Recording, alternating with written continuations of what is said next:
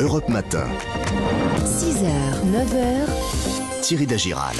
7h14 tous les matins. À cette heure-ci on feuillette ensemble vos quotidiens du jour et le feu est toujours en une de vos journaux ce matin. Photo aérienne en une du Figaro de forêt en flammes. En Gironde la lutte acharnée contre l'avancée des flammes. Gros plan sur la dune du Pilat avec ses fumées noires au loin en première page du Parisien aujourd'hui en France. Un site dévasté c'est tout un écosystème qui est fragilisé explique le quotidien. Un désastre écologique. La désolation en une de sud-ouest et cette photo du fameux camping de la dune des flots bleus. On y voit encore la petite scène des spectacles du soir colorés et festives. Autour, tout est réduit en cendres, totalement calciné. Enfin, la dépêche du midi interroge méga feu. À qui la faute? Est-ce que la France manque de moyens pour lutter contre ces incendies? La polémique enfle et Emmanuel Macron devra y répondre sur place en Gironde cet après-midi.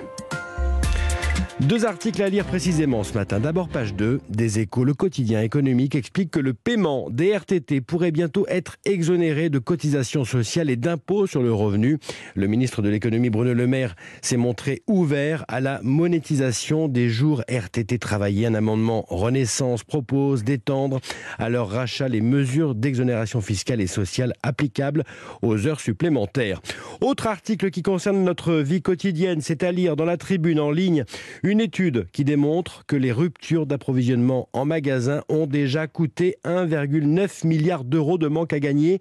Plus de 60% des pertes dues à des ventes manquées, notamment de produits frais et d'épicerie, sont concernées les huiles, les farines, la moutarde. Il y a eu plus de ruptures de stock en France qu'ailleurs, baisse de la disponibilité que l'on n'a pas retrouvée aux États-Unis, au Canada ou au Royaume-Uni, explique l'étude.